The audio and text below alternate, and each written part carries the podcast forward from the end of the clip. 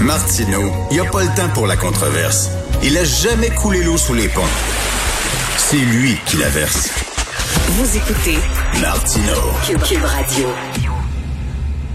Alors, nous parlons maintenant de politique américaine avec Luc Laliberté. Euh, Luc, qu'est-ce qui arrive avec Bruce Springsteen? en fait, c'est moins avec Bruce qui a l'air d'avoir une énergie euh, particulièrement intéressante pour ses 72 ans. Donc, il reprend son spectacle sur Broadway qui a connu un, Ben grand oui. succès. Euh, ce sont plutôt les organisateurs des concerts, puis on, on craint que ça se généralise sur, euh, sur Broadway. Ce sont les organisateurs du, du spectacle, de la formule très, très intimiste, qui disent, euh, ben nous, si on reprend les spectacles, on le fait, mais avec les gens qui ont reçu deux doses de Moderna ou de Pfizer, euh, mais vous ne serez pas admis dans la salle si vous avez eu deux doses d'AstraZeneca. Et ça a fait jaser énormément, non seulement aux États-Unis, mais de plus en plus de notre côté de la frontière. Et il faut rappeler que le gouvernement américain, la FDA, entre autres, là, les, les- tous- les spécialistes, euh, ben, il semble qu'on ait des rapports qui se sont refroidis avec AstraZeneca parce qu'on n'a toujours pas donné l'aval gouvernemental euh, au vaccin. Donc, on sait qu'on a entreposé aux États-Unis un grand nombre de vaccins que les, les Américains nous ont ensuite euh, permis de- de- d'utiliser, puis qu'on on a, nous, on va de l'avant d'ailleurs. Il, y a- il y a un autre débat ici là, Ben sur la deuxième dose de l'AstraZeneca, mais on, on a pu utiliser ce vaccin-là. Donc, grosso modo, le premier réflexe qu'on pourrait avoir, c'est c'est bon pour nous, mais ça ne l'est pas pour eux. Euh, il y a, semble-t-il, un- un- une histoire politique derrière ça. C'est-à-dire qu'AstraZeneca, si on, on a l'impression hein, que ça fait déjà une éternité, mais si on remonte au début de la pandémie, aux premiers efforts de développer des vaccins, c'est AstraZeneca qui était en pôle position. On avait commandé quelque chose comme 300 millions de doses, et là, je parle du gouvernement américain. Et mais au fur et à mesure qu'on a appris un certain nombre de, de- de données, qu'on a testé aussi les, les vaccins, qu'on a accumulé des données, ce qu'on fait toujours, hein, on, on a le nez collé sur la vitrine dans ce dossier-là, euh, ben on a favorisé de plus en plus Pfizer et Moderna plutôt qu'AstraZeneca. Et AstraZeneca aurait, semble-t-il, euh, ignoré à certains moments euh, d'informer le gouvernement américain d'écueils qu'il y avait sur sa route. Dans le développement du vaccin, ça se fait rarement en ligne droite. Il y a parfois des pauses, des arrêts. On vérifie les données, on vérifie la possibilité d'effets secondaires. Et AstraZeneca n'aurait pas aidé sa cause en informant tardivement le gouvernement américain.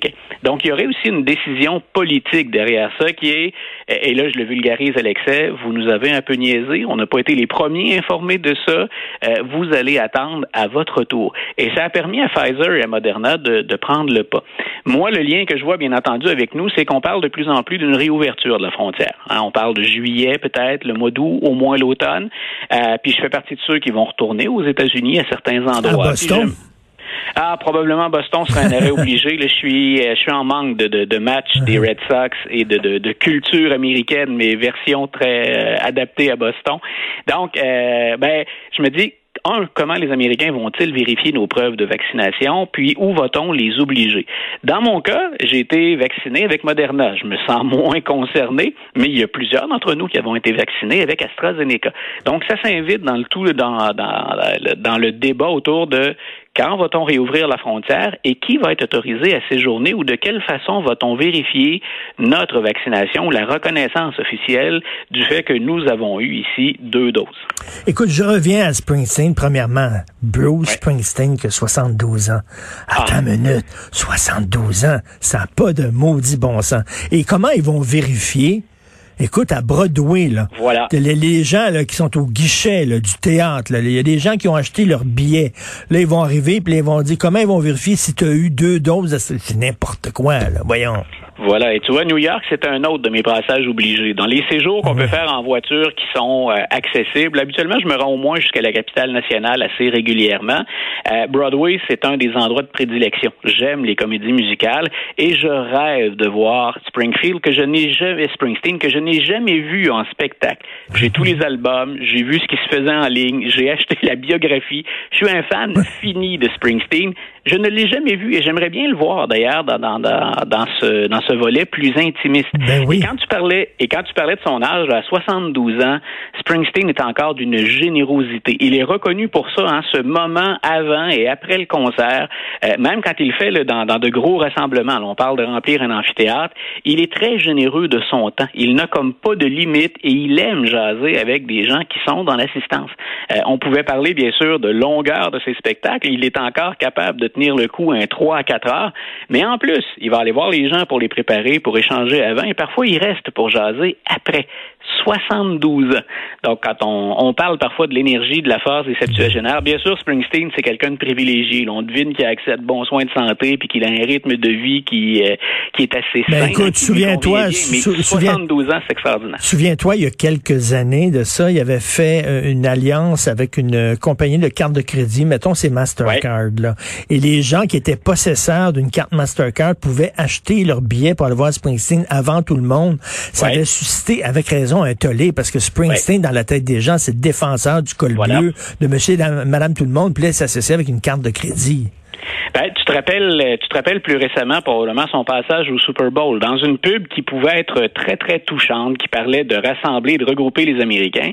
Euh, si le message de fond est intéressant, euh, ben il est quand même payé très généreusement par une grande compagnie pour apparaître là. Donc on, on jouait, hein, on, parlait des deux côtés de la bouche un peu. Donc ça, ça, a suscité là aussi une controverse, malgré le message qui somme toute était rassembleur. Puis il soulignait, ça se terminait dans une toute petite église, en très discrète, un bled perdu. Puis il disait, ben écoute, euh, c'est ça les États-Unis. Euh, on disait, oui, mais qui a payé la facture au bout, puis vous faites la promotion de qui ou de quoi? Donc, il s'est encore retrouvé dans, dans ce conflit-là. En même temps, il n'a pas volé cet argent-là. Mais cela dit, comment, comment ils vont vérifier si tu deux doses ou pas, tout ça, c'est bien beau, c'est des belles paroles, mais c'est complètement ridicule. Et ça fait état policier, pas à peu près, là. Euh, écoute, oui, écoute nous, nous ici, regarde, quand on parle de preuves vaccinales, puis avec raison, je pense, on en hmm. débat, on se demande si c'est pertinent de le faire. Et encore là, comment on va le faire? Si on a de la difficulté au Québec ou à Québec où je suis à exiger puis à s'assurer qu'on a une bonne preuve vaccinale, comment va-t-on le faire soit à la frontière ou encore, à plus forte raison, dans une ville comme Boston ou euh, New York? Donc, il y a euh, euh, le côté très, très pratico-pratique, le côté très, très terre-à-terre nous rattrape rapidement dans ce dossier-là. Écoute, en terminant, c'est notre dernière de la saison. On a beaucoup, beaucoup parlé, bien sûr, cette année de Donald Trump. Et là, il est allé quand même assez loin pour, pour parler de son retour. Il a dit les gens m'aiment comme jamais. Donc, il, I'll be back. Écoute, je, les chiffres ne confirment pas ça en passant. C'est, c'est, ah c'est, tout à fait. On s'attend à ce que M. Trump soit encore dans le décor. Puis, euh, on, on, on s'en est déjà parlé tous les deux à de nombreuses occasions. C'est parler de moi en bien, parler de moi en mal, mais parler de moi. Euh, on l'a entendu avec euh, Sean Hannity, hein, qui est un, qui est un peu son, son premier propagandiste sur Fox News.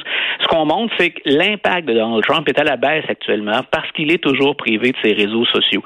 C'est Twitter qui lui permettait de rejoindre le plus grand nombre de personnes, puis on associait à ça également Facebook. Donc, dans les deux cas, ben, c'est pas avant les élections de 2022 qu'il va être en mesure de revenir, de récupérer ses comptes s'il les retrouve. Donc, il a encore un impact, c'est clair. Euh, on voit encore plusieurs de ses adeptes au sein des élus à la Chambre des représentants. Donc, ce n'est pas une quantité négligeable au sens où on peut dire phénomène Trump, là, c'est disparu.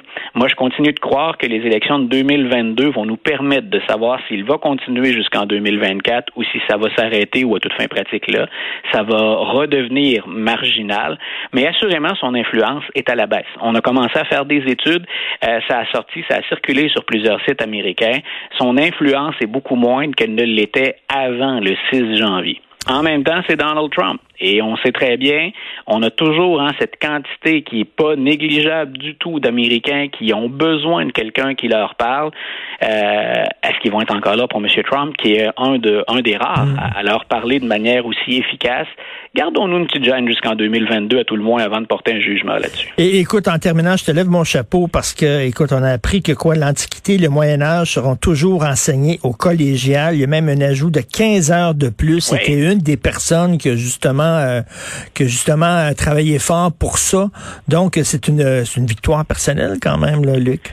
Ben écoute, moi je me réjouis, puis je, je, je m'en voudrais de pas souligner la, la, part de très nombreux individus, dont un collègue au Cégep Garneau, Rémi Bourdeau, qui a tenu ça à bout de bras au départ. Euh, mais il y a eu une très très belle ouverture et énormément d'écoute de la part de la ministre McCann dans ce dossier-là. Euh, et le, le, 15 heures supplémentaires, c'est quelque chose qu'on souhaitait depuis l'implantation du cours à l'origine. Et la ministre nous a accordé ça en disant, écoutez, c'est vrai qu'on souhaite une ouverture sur le monde. Ce que les collègues qui voulaient modifier le cours euh, encourageaient. Nous, on se disait, ça ne peut pas se faire au prix d'un sacrifice du Moyen Âge et de l'Antiquité. Alors la ministre a dit, écoutez, on essaie de garder tout ça, on se monte un cours, on innove un peu et on vous ajoute un nombre d'heures qui est quand même pas négligeable dans une période où chaque heure se négocie, euh, se négocie dans un programme comme celui de, de, de sciences humaines. Euh, moi, écoute, je me, je me réjouis. C'était une très, très belle nouvelle avant le, avant le début des vacances. Et on a gardé ce qui était très cher à mes yeux, une perspective occidentale.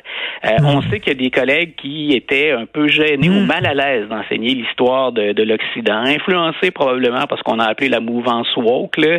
Euh, il semble qu'il faille se flageller absolument si hmm. on est un occidental. Moi, j'ai toujours dit, on enseigne les deux côtés. Il y a des pages glorieuses de l'histoire occidentale, il y a des pages plus sombres, comme dans toute civilisation. Donc, je me réjouis également que la ministre ait décidé de garder la perspective occidentale. C'est le point de départ avant l'ouverture vers le monde. Ben, tout à fait. Bravo, Luc. Vraiment, c'est une belle victoire. Euh, euh, puis merci beaucoup de ta présence euh, sur nos ondes. On va se reparler à la mi-août, j'espère. Passe un excellent été, puis dis salut aux gens de Boston. Écoute, sérieusement, plaisir partagé constamment. J'espère bien te retrouver au mois d'août. Ben oui, tout à fait. Salut. Bye.